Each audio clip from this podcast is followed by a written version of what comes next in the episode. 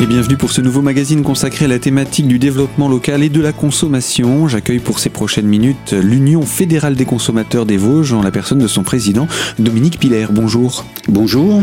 C'est une habitude hein, de vous retrouver sur notre antenne pour euh, parler de sujets de consommation. Avec plaisir. Et là, on va parler euh, pour ces prochaines minutes d'un sujet euh, qui fait parler de lui, pas toujours aussi fort qu'on le souhaiterait, et qui laisse planer un doute assez important. On parle des nanoparticules.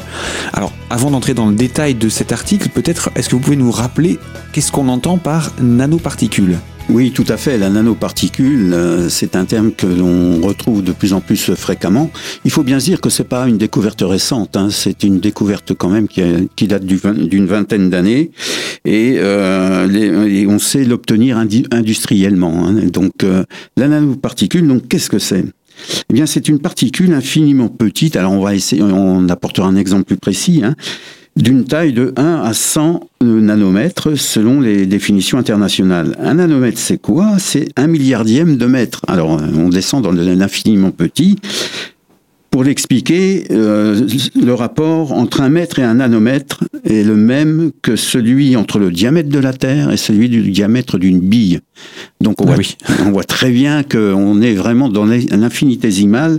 Euh, à l'œil nu, ça se voit pas bien sûr. Il faut, euh, il y a que au niveau euh, microscopique. microscopique. que l'on peut repérer ce, ce, genre de, de particules. Alors qu'est-ce qu'on peut dire sur, euh, sur ces particules? Parce qu'elles sont petites, mais, mais qu'est-ce qu'elles ont d'inquiétant? Voilà. Alors les particules, en passant de la taille habituelle euh, à la taille nanométrique, changent d'identité. Euh, leur comportement, les propriétés ne sont plus les mêmes. Par exemple, l'argent devient antibactérien, l'or catalyseur et certains isolants deviennent conducteurs c'est quand même très important. Donc ça change de vraiment voilà. les propriétés intrinsèques d'un matériau. Voilà, absolument. Et pourquoi c'est inquiétant? Alors, c'est inquiétant parce que à la taille infime qu'elles ont, elles favorisent la pénétration dans l'organisme par inhalation, ingestion ou pénétration cutanée. On en parlera un petit peu plus après. Oui, parce que ça veut dire qu'en fait, on peut, on peut avaler euh, sans s'en rendre compte euh, voilà. ces nanomolécules, ces nanoparticules, sans même savoir qu'elles sont présentes dans notre environnement. Voilà, tout à fait. Par exemple, pour la peau, ça peut être des produits solaires qu'on met sur la peau. Hein, et ça, c'est cutané. Hmm. Euh, et pourquoi Alors, parce que l'interaction avec notre organisme ou l'environnement est démultipliée. plus les particules sont petites, plus leur surface relative est importante. Alors pour un petit exemple, si, si on veut le comparer, si vous prenez euh, le, steak haché, vous prenez une pièce de viande de 100 grammes, eh ben c'est la pièce, la surface de la pièce qui présente des risques importants. Les parties extérieures. Voilà. Dès que vous la transformez en steak haché, eh bien, effectivement, la viande est, hachée et représente beaucoup plus de surface susceptible d'être polluée, si on peut dire. C'est pour ça que la réglementation est très stricte sur la fabrication et la conservation des steaks hachés. Parce qu'on a multiplié par X, milliers, les surfaces potentielles pouvant être polluées. Et une pollution qui peut se transformer en maladie et potentiellement en décès derrière. Voilà, derrière, si on prend le steak haché, très souvent c'est la salmonelle qu'on recherche dedans. Et mhm. effectivement, le fait de multiplier le, les surfaces potentiellement contaminables présente un risque beaucoup plus important. Et donc c'est la même chose pour ces nanoparticules puisqu'elles sont C'est la même chose, voilà. Si on part sur de la particule de base, elle est importante, donc le risque il est là, euh, mais il est là sur la surface euh, générale. À partir du moment où on devient des nanos, des infinitésimales, ben on multiplie les possibilités et les risques. Oui, parce qu'on multiplie également le nombre de particules. Quand il y a une grosse particule, il y a des milliers, on va dire des milliards, des de milliards de, derrière et aussi parce que la taille nanométrique modifie les propriétés physico-chimiques. On en a parlé un petit peu tout euh, juste avant que, par exemple, l'or qui devient catalyseur. Et les changements imprévisibles complexifient l'évaluation des risques, parce qu'on ne sait pas du tout quels sont les changements. Donc les risques sont multipliés, et il faut faire très attention de, de ce côté-là. Ce que vous êtes en train de nous dire, c'est euh, deux précautions valent mieux qu'une. Euh, il vaudrait mieux limiter leur production et leur prolifération dans les produits euh, d'usage quotidien pour euh, vérifier leur innocuité.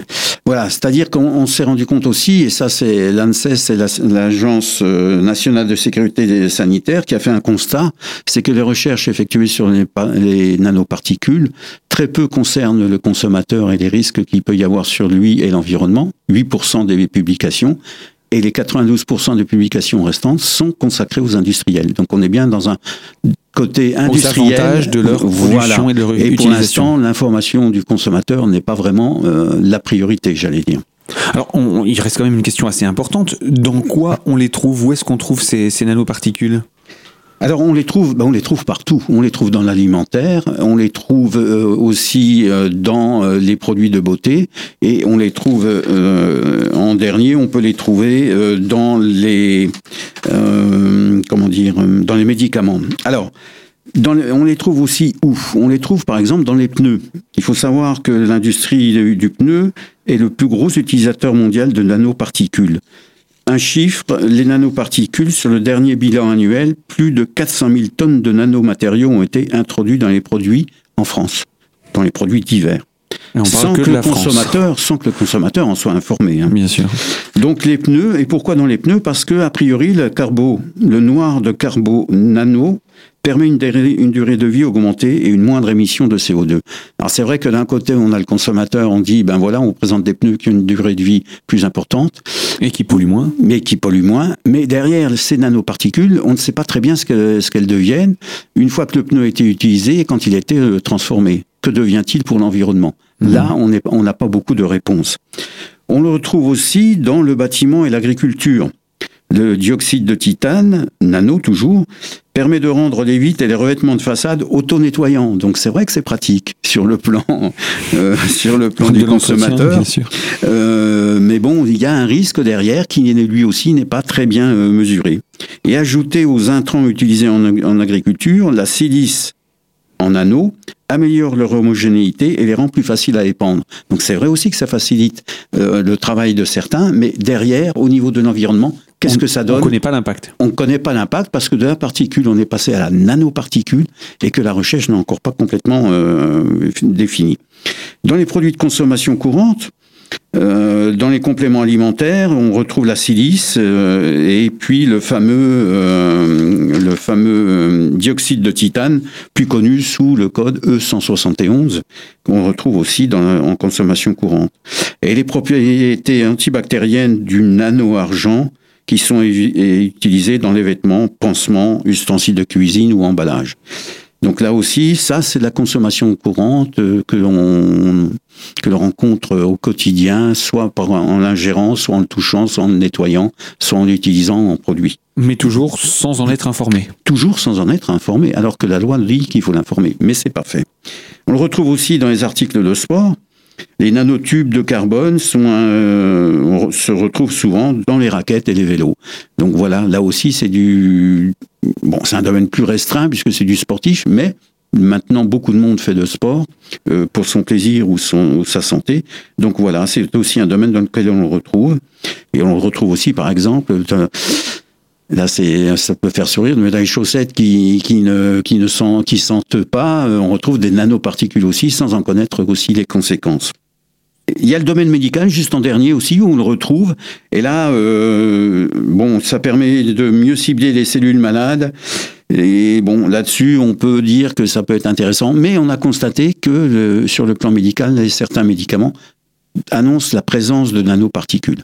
Alors après, qu'est-ce qu'il faut en faire? Justement, c'est là que les études devraient être développées pour savoir les conséquences. Mais ça ne doit, pas empêcher de prendre un traitement parce qu'il y a des nanoparticules quand même. Le traitement est plus important pour l'instant. Voilà, en tout cas, il s'agit là des différents domaines dans lesquels on trouve donc ces fameuses nanoparticules. Dominique Piller, je rappelle, vous êtes le président de l'UFC des Vosges et on vous retrouve dans quelques instants pour la deuxième partie de ce magazine consacré au développement local et plus particulièrement à l'Union fédérale des consommateurs justement et nous parlons donc des nanoparticules. À tout de suite sur notre antenne. Antena.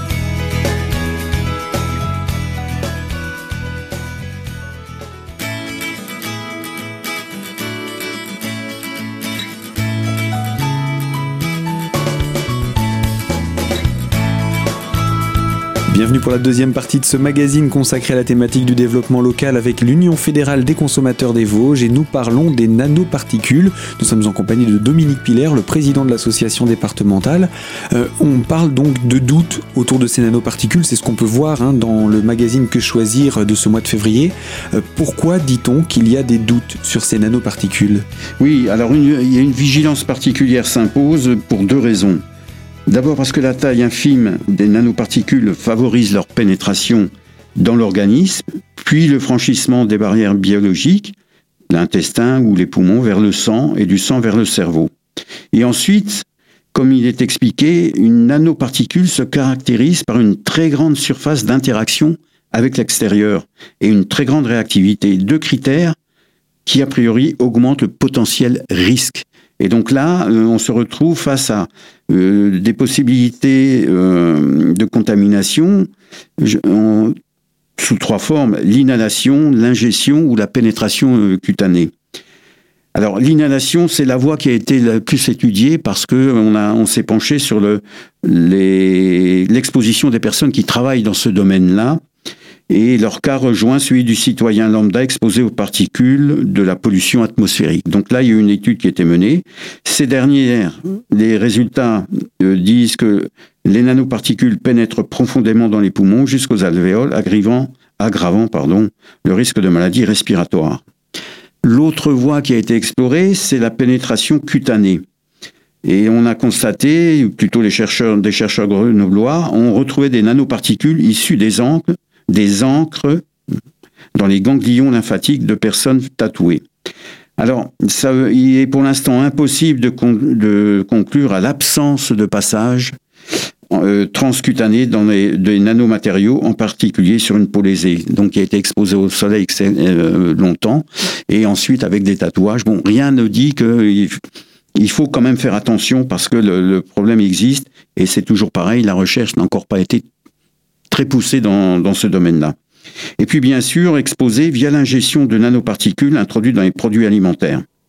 Alors, ça, ça peut paraître surprenant. Ça veut dire qu'il y a actuellement euh, dans le commerce des produits que l'on peut acheter tous les jours et qui contiennent de ces nanoparticules? Absolument, oui. Et dans l'étude qui a été menée euh, par le magazine, euh, il y a eu une vingtaine de produits qui ont été étudiés, dont des produits dans l'alimentation. On peut les citer, hein, vous les retrouvez si vous allez, si vous avez la revue. C'est MMM, c'est les chocolats, les dragées au chocolat, c'est moi. Chewing-gum Hollywood fraîchement, Maxwell House le cappuccino, Ducro, Casino, Kango, Lu, euh, donc les biscuits Lu. Et là, euh, l'étiquetage est aucun étiquetage ne, précise qu'il euh, y a une présence de nanoparticules et on trouve des nanoparticules dans tous les produits.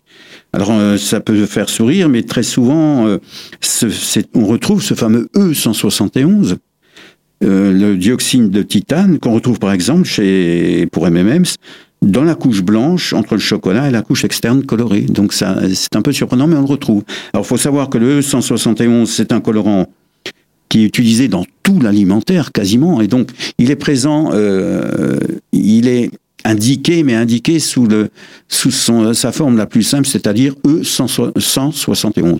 Sans qu'on sache vraiment ce que c'est, quoi. Alors qu'il s'agit de nanoparticules qui ont été utilisées. Donc, il, sert à quoi? Il sert euh, comme colorant. Mhm. C'est un colorant euh, blanc, irisé. Ça, il peut avoir aussi une autre couleur. Euh, et on retrouve aussi très souvent l'oxyde de fer, qui lui aussi est un colorant. C'est le E172. Lui, c'est un colorant rouge ou jaune. Donc, ce sont deux produits qu'on retrouve régulièrement euh, dans les produits alimentaires. Si tout, hein, que ce soit le jambon, euh, peut-être certaines viandes, dans les produits transformés, dans les plats préparés, on retrouve quasiment partout. Dans la crèmerie aussi, hein, on peut retrouver ces fameux colorants. Donc c'est vraiment difficile si on ne fait pas attention à, ces numéros E171 et E172 de savoir qu'il s'agit de nanoparticules puisque vous dites que euh, sur l'étiquetage rien d'autre n'est mis que ce numéro. Que ce numéro, c'est dans cette fameuse liste de, euh, colorants autorisés, hein, mais dont on ne connaît pas forcément euh, la fin. Et puis il y a un troisième produit qu'on retrouve dans l'alimentation, c'est le dioxyde de silicium. Alors lui, c'est le E551 qui est un anti-agglomérant. Il évite que la poudre forme des paquets. Donc voilà, c'est quelque chose qui, euh, qui, qui permet d'avoir des paquets euh, sans, euh, sans morceaux je dirais, pour ce qui est de, des produits. Ça reste vraiment de la poudre, voilà, ça reste fluide, etc., mm-hmm. etc. Donc le conseil qu'on peut donner, eh ben, mais c'est pas évident, hein, c'est d'éviter les produits qui affichent les, le E171, E172 et E551. Mais Alors ça, ça c'est dans le cadre alimentaire. C'est dans le cadre alimentaire. Mais vous avez dit hein. que on retrouve parfois les mêmes dans les cosmétiques. On retrouve aussi E171 ou c'est une autre appellation encore? Alors, on retrouve euh, le dioxyde de titane qui est le même mais sous une autre appellation. Hein. Donc, c'est pas le E171, euh, c'est le CI 77891. Alors là, effectivement, euh, tout le monde passe à côté. Hein, autant c'est facile de retenir E171, autant le reste, je ne garantis pas de m'en souvenir. Voilà, autant la même chose pour l'oxyde de fer, qui ne s'appelle pas dans, le cosmétique E172, mais suivant les formes, euh, CI 77 491, 492, enfin bref. En plus, il peut avoir des noms différents. Voilà. Et qui lui aussi toujours un colorant noir, orange, rouge ou jaune. Donc on les retrouve dans, ces, dans les cosmétiques. Euh, il y en a très peu qui affichent euh, la mention nano, comme la réglementation y oblige. On a trouvé dans les tests qu'on a fait, euh, on a trouvé l'ambre solaire, Maybelline et Yves Rocher qui affichaient qu'il y avait des nanoparticules. Les autres ne l'affichaient pas. Donc, hmm. le cosmétique. Toujours pas informé. Toujours pas informé. Hmm. Toujours pas informé. Et alors, celle dans l'alimentaire, c'est encore pire. Hein, c'est pas du tout informé. Hein.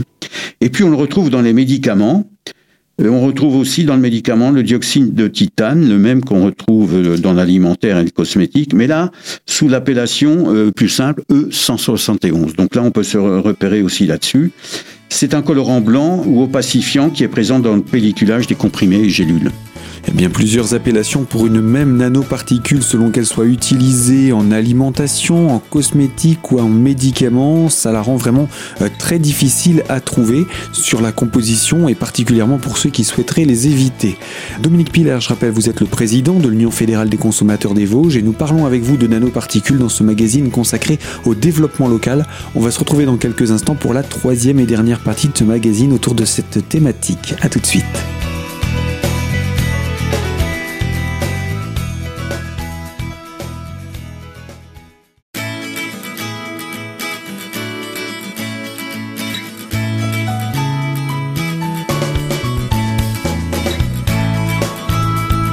Troisième partie de notre magazine consacrée à la thématique du développement local et plus particulièrement en compagnie de l'Union fédérale des consommateurs des Vosges, nous parlons de nanoparticules. Nous sommes pour cela en compagnie de Dominique Piller, le président de l'Union fédérale des consommateurs des Vosges. Et euh, après avoir euh, présenté tous ces éléments autour des nanoparticules, j'ai envie de vous demander quels sont les conseils que nous donne l'Union fédérale des consommateurs vis-à-vis du manque de clarté quant aux nanoparticules présentes dans l'alimentation, dans les cosmétiques ou encore dans les médicaments. Alors, le conseil, c'est que dans les médicaments euh, sur prescription, vous pouvez demander au médecin de choisir une référence sans ces additifs. Encore mhm. faut-il que le médecin le, le, connaisse bien. Euh, et puis pour ce qu'on appelle la bobologie, les petits soins courants, eh ben, il faut vérifier que la présence de dioxyde de titane ou de silice euh, n'existe pas. Mais ça, tous les produits ne le donnent pas. Mais on en trouve quand même certaines marques qui, en, qui le précisent. Pour ce qui est de l'alimentaire, on l'a dit, c'est éviter E 171, 72 et 551. Pour les cosmétiques, eh bien, euh, l'étiquetage est quand même mieux fait et il faut, euh, bon, dans la mesure du possible, toujours éviter de ce fameux euh, pas E171, puisqu'il s'appelle 77 891, mais essayer de trouver l'information où il y a marqué titanium, titanium de dioxyde, iron oxyde sur l'étiquette, zinc oxyde ou carbone black. Alors c'est difficile à retenir et on parle même pas des numéros parce que mmh. c'est il faut avoir la liste sur soi pour euh, pour faire ses achats. Et il faut avoir le temps, parce qu'il faut prendre le temps de regarder derrière chaque produit, et s'il en contient, passer au suivant pour trouver celui qui n'en contiendra pas. Voilà. Alors je dirais, on passe du temps la première fois, parce qu'on cherche. Euh, une fois qu'on a identifié, après. Une fois qu'on a identifié, eh ben, c'est assez simple. On sait quel produit, euh, celui qu'on a acheté, qui n'en a pas, et donc on fait l'achat de ce produit euh, plutôt que d'un autre. Mm-hmm. Mais dans l'alimentaire, il faut vraiment bien lire tout ce qui est marqué. mais je vous dis, les, les trois à éviter mais vous aurez du mal à les éviter, hein, ça je reconnais. Hein. Parce que moi qui regarde, qui regarde assez souvent les compositions, euh, bah, c'est pas évident de, de, trouver le bon produit. Alors c'est vrai que si on fait dans des circuits, circuits courts, euh, peut-être qu'on a la chance, mais certainement d'ailleurs, on aura la chance de trouver des produits qui n'ont pas ce euh, genre de, de fait. Dès qu'on dès qu'on va dans l'industriel, c'est beaucoup plus difficile parce qu'ils ont besoin de ce produit-là pour euh, pour se donner une belle image, pour que le produit ait une belle image marketing et que le client soit attiré par ça. Mais derrière, l'information n'est pas là, et c'est ça qui est le plus, le plus grave, c'est que l'information n'est pas là, alors que la réglementation l'oblige. Alors déjà, c'est grave par rapport à l'humain. Euh, il n'y a pas beaucoup d'informations, etc. Mais on n'a pas parlé non plus de, de l'impact potentiel sur l'environnement. Ah ben, euh, complètement, oui. Alors, l'impact potentiel sur l'environnement, alors là, il est complètement euh, occulté, euh, et pourtant les questions sont, sont multiples. Hein. Par exemple, quel est l'impact sur l'écosystème marin, et notamment sur les coraux, du dioxyde de titane et de l'oxyde de zinc? On n'en sait rien. Et ça, on le retrouve dans les crèmes solaires, mais on ne sait pas du tout l'impact qu'il va y avoir sur l'environnement. On s'en met sur la peau, on va se baigner, on va se baigner, euh, ça, diluer dans l'eau. dilué dans l'eau. Qu'est-ce que ça devient derrière? Ben, il n'y a pas d'études qui nous permettent de oui, dire. puisque c'est le plancton voilà, sert à nourrir, etc. Mm. Voilà. Et la même chose si on prend les pneus, le béton, les peintures. Hein, qu'est-ce qui deviennent dans le recyclage? Granulés de pneus qui deviennent des terrains de sport. Mais qu'est-ce que ça donne au niveau environnement? On ne le sait pas non plus. Hein. Mm-hmm. Et puis dans les cosmétiques, bah, les cosmétiques, c'est ce qu'on utilise. Et puis le soir, on se démaquille et tout. Tout ça va dans l'eau, va dans les égouts, va dans les, stations d'épuration. Qu'est-ce que ça devient? Là aussi, des études doivent être menées euh, pour, euh, pour savoir euh, ce qui devient, sachant que derrière, il y a les bouts d'épuration qui sont utilisés par les, les agriculteurs pour l'épandage dans les champs. Qu'est-ce que ça devient aussi? Donc c'est vraiment, euh, il y a quand même là une prise de conscience qu'il n'y avait pas avant, et qui, mais il faut bousculer. Il faut mmh. bousculer, il faut en parler, c'est pour ça qu'il faut en parler. Et il faut bousculer nos instances pour qu'elles prennent conscience, alors elles prennent petit à petit conscience vraiment de l'importance du problème, mais c'est toujours pareil, hein. on a en face de nous des lobbies industriels euh, très puissants pour lesquels euh, il faut combattre avec eux pour arriver à obtenir euh, des, modifications et surtout l'information. Mmh. Et qu'ensuite, comme on le dit maintenant de plus en plus, que le consommateur devienne consommateur et quand il est informé, ben, que lui fasse le choix et fasse le bon choix s'il estime que ce que l'on dit est, valable. Mmh. Donc c'est vrai qu'il reste encore du, chemin à parcourir euh, avant de, une grande transparence sur ces nanoparticules. Énorme, énorme, énorme. Dans l'article, vous n'êtes pas en train de dire c'est mauvais, vous êtes en train de dire il y a un doute. Il y a un doute. Parce qu'il y a beaucoup de risques potentiels, parce que comme elles sont plus petites, elles se glissent partout, on les voit pas forcément. Et qu'elles changent d'identité et de, et de, composition en étant, euh, en arrivant à des, à des tailles infinitésimales. Et donc mhm. ça, ça veut pas dire non, hein, il faut, on dit pas, il faut surtout pas euh, acheter, on dit il faut faire attention parce qu'on ne connaît pas les conséquences et on demande aux instances bah, de trouver des solutions et de chercher les conséquences que cela peut avoir aussi bien sur le plan de la santé, sur le plan de l'environnement, que dans les domaines médicaux. Eh bien voilà, on n'a plus qu'à prendre notre petit bâton de pèlerin et à aller dans les mm, grandes surfaces pour euh, vérifier les produits qui sont euh, les bons, avec euh, sous le bras ce magazine de la revue que choisir qui les identifie, parce que les noms, à la rigueur, on peut les retenir, certains numéros, pourquoi pas, mais vu les différentes appellations, c'est vraiment très compliqué. Dans, l'alimentaire, je vous dis, c'est très simple, c'est les trois qu'on a cités. E171, E172 et E551. Bon, voilà. Si on, je les ai retenus, c'est déjà ça pense que là, c'est facile. Après, euh, pour le reste, c'est beaucoup plus difficile. Eh bien, merci beaucoup Dominique Piller pour cette euh, présentation. Effectivement, euh, c'est de la consommation courante. On en a peut-être même déjà chez nous. On n'y échappe pas, comme vous le disiez. Donc, la prudence. Hein, c'est ce qu'on dit. C'est la prudence, et que nos institutions mettent en place de quoi contrôler et chercher les conséquences que cela peut avoir. Eh bien, nous poursuivrons avec vous euh, les recherches faites dans ce domaine et les études que vous menez avec l'Union fédérale des consommateurs. Dominique Piller, à très bientôt. Merci, à bientôt. Au revoir. Fin de ce magazine et quant à moi, je vous dis à très bientôt sur les ondes de Radio Cristal pour aborder une toute nouvelle thématique.